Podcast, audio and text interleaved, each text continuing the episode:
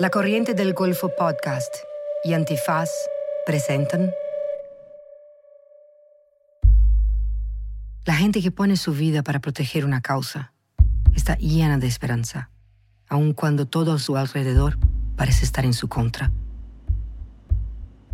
Son estas personas que no se dejan despojar, las que corren el riesgo de ser perseguidas, criminalizadas o incluso asesinadas. Esta es la historia de mujeres que se han organizado para luchar por ellas, por sus familias, por sus comunidades. Y con todo ello, los equilibrios naturales de la Tierra. Y hablamos con ellas en sus países, que son los más letales para defender el territorio. México, Honduras, Colombia y Brasil.